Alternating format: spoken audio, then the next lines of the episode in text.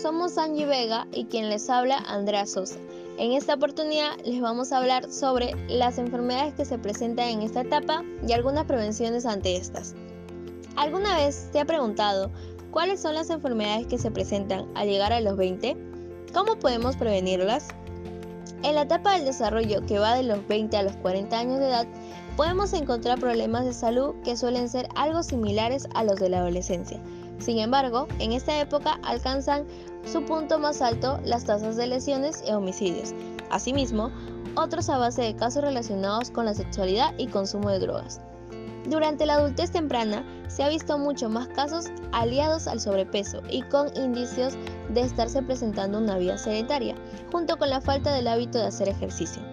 Por lo que sugerimos que una de las prevenciones puede ser el ya mencionado el gran hábito, que es el ejercicio, quien va de la mano con una alimentación saludable. Cuando se llega a esta etapa, a pesar de ya ser unos adultos jóvenes, muchos de ellos han empezado las prácticas que contribuyen a la muerte en un futuro o a graves consecuencias hacia nuestra salud. Algunas de ellas son el tabaquismo y el abuso de alcohol. El ser bebedores se asocia a futuras situaciones como accidentes automovilísticos, los delitos y el consumo de drogas. Mencionar que de igual forma los riesgos que tienen los jóvenes al empezar, al empezar su vida sexual, como la adquisición de alguna ETC, un trastorno menstrual e infertilidad.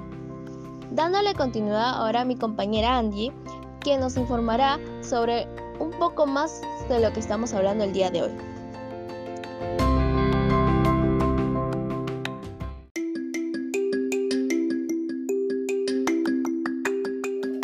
Sí, Andrea, muchas gracias.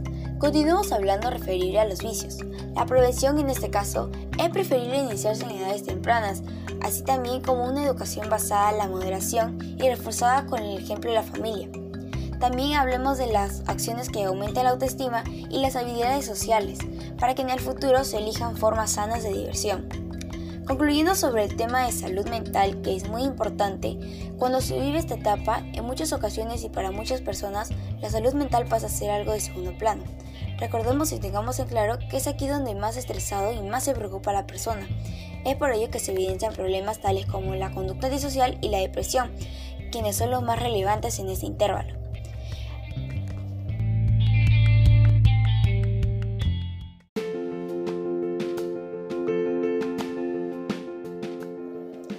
Por ello mismo se le recomienda hacer ejercicio regularmente a la persona, aunque se trate de un pequeño paseo, así también como socializar con salidas con amigos. Mantengamos hábitos regulares de alimentación saludable y esencialmente cuidemos de nuestras horas de sueño. Así también evitemos la ingesta de alcohol y abstengámonos de consumir drogas. De esta manera se podrá tener una buena y sana vida.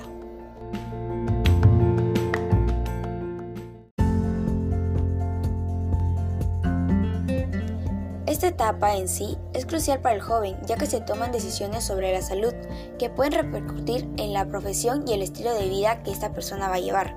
De igual forma, de no tomar cuidados necesarios, esta se podría ver afectada no solo en corto sino a largo plazo.